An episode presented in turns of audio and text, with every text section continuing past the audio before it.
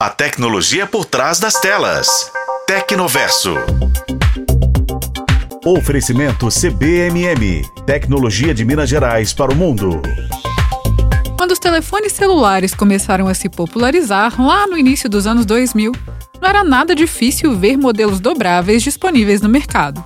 O StarTAC e o V3, ambos da fabricante Motorola, foram uma febre naquela época. Com o passar do tempo, as telas do tipo touch viraram padrão e os celulares de flip basicamente sumiram das prateleiras até 2019, quando a coreana Samsung lançou os aparelhos da linha Fold.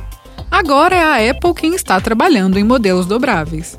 Segundo o site da Intelligence, estão sendo desenvolvidos pelo menos dois protótipos do tipo flip, que podem ser dobrados horizontalmente. A Apple já teria inclusive registrado patente de modelos dobráveis, embora isso nunca tenha sido confirmado oficialmente pela empresa.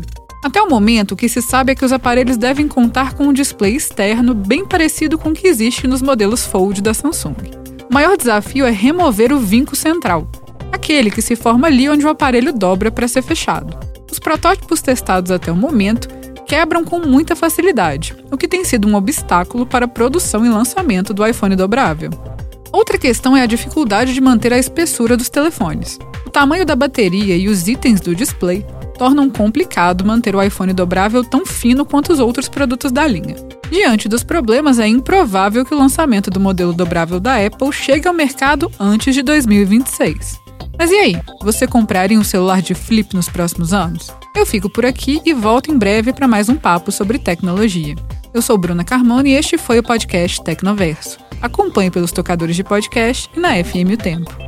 Oferecimento CBMM. Tecnologia de Minas Gerais para o mundo.